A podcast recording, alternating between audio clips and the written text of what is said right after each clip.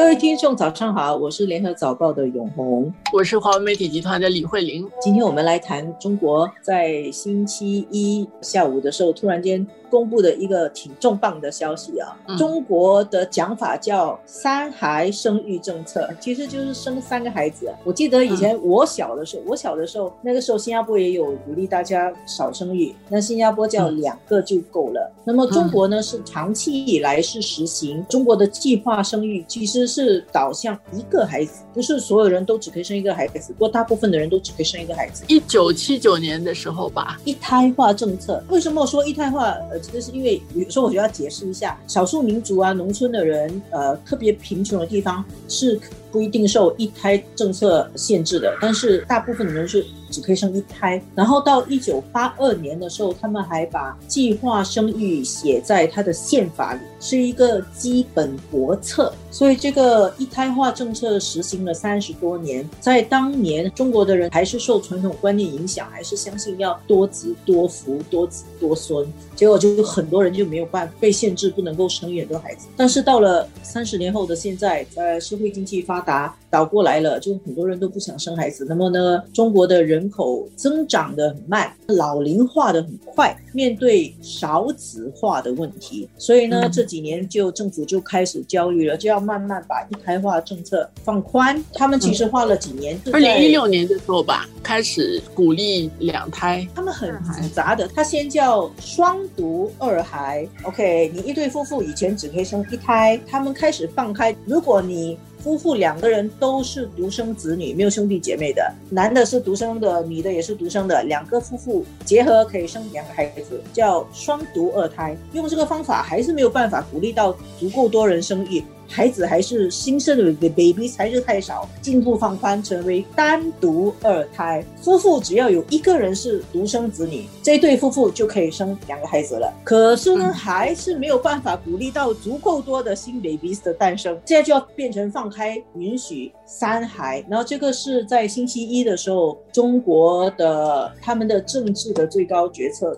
中共中央政治局开会公布了这个政策，政治局公布的政策只是一种政治方面的导向，它要变成具体的国家可以操作的政策，还有一段时间。不过呢，这个政治局的会议讲出来，这个要三孩生育政策，那么中国的网民已经掀开了锅了，就。很多很多很多议论。中国的做法，它就是一个大的原则，它的大的方向出来了，然后有一些原则性的一些宣布，啊，会有配套，会有什么？但是，呃，很具体的东西，其实应该现在还没有宣布。但是这次的宣布，从中国的人口计划生育的角度来说，这个其实昨天是在好多国际的媒体里面，其实都是发了。及时的新闻出来，让大家知道，可见这个其实是一个大家。觉得是一个重大改变的一个新闻，因为这个跟中国最初的人口计划生育很大的一个转变嘛。这几十年间，从这个马颖初的时候觉得中国人口太多啊，做了一些建议，到现在其实也有很多人在担心中国的人口老化越来越严重。这些是从很政策跟学术的角度去看的，但是中国人民本身对这个政策的反应其实是很风趣的，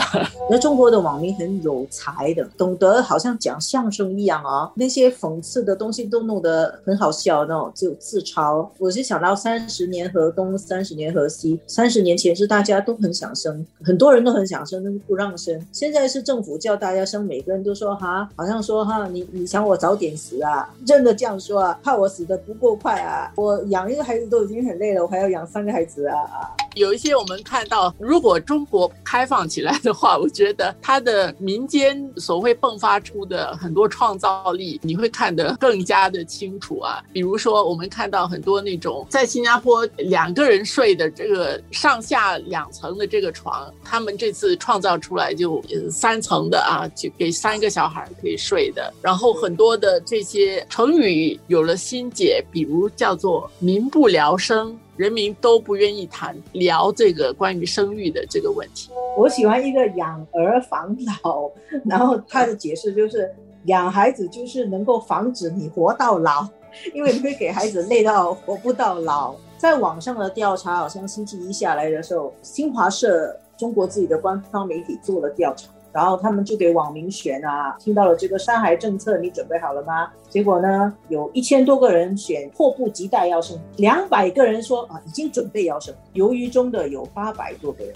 然后完全不考虑的是两万九千个，上万的对，接近三万人，所以还有些人就说我一个都不想生，你还叫我生三个，可以反映出。这个中国的中产阶层的一个方面是现实生活中的压力，他们本身就是要应付生活嘛，然后要追求更好的生活，要买房子、有车子，而且这一代的现在三十岁的这些中国年轻人，很多他们自己都是独生子女，一对夫妇上面四个老人都是独生子女嘛，所以。丈夫的父母跟太太的父母都要这两个人去供奉养，然后他们如果再有三个孩子，就上面四老，下面三小，确实压力很大。而且中国现在社会竞争很激烈，它有一个词叫做教育内卷，就是所有的人都在比赛，谁上更多补习班啊，谁的孩子更好啊。还有什么课外活动？那学游泳啊，这个下棋还不止，可能还要学击剑啊、骑马啊，也很这个整个大家的舆论，你可以看得到中产阶层的那种生活负担跟压力。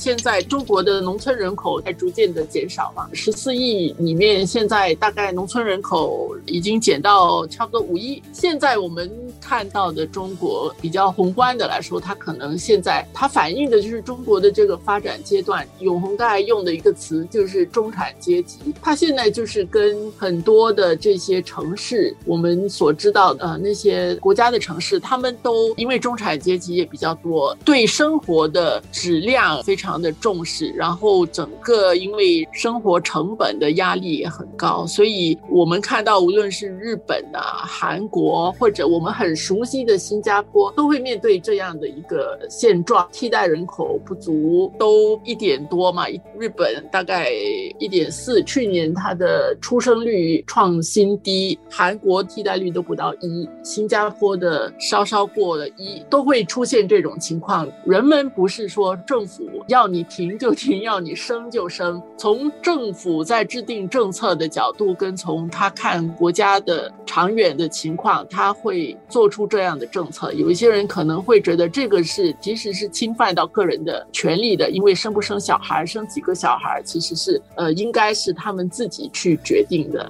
但是就会有这种矛盾了。到某一个情况底下，其实新加坡人对这个课题应该有很深刻的体会。新加坡的情况其实早年从两个就已经够了，后来政府要想方设法的鼓励多生，现在也有很多的这些配套。出来不只是金钱上，然后会进入到包括女性的权利啦、工作上的权益的保障啊，会要求父亲要承担更多责任等等。这些我想接下来我们会看到中国也会出现这个情况，它不一定马上二一年的时候政策开始呃大的方向这么说了，然后它需要一点时间来推进。真正落实，但是他不会说二零二二或者二三年的时候，他就会收到效果。我想他这个也是需要一段时间，先开了那个口子，然后就是接下来大家会，你不一定生三个，但是就是政策在那边放宽了，然后希望整体的接下来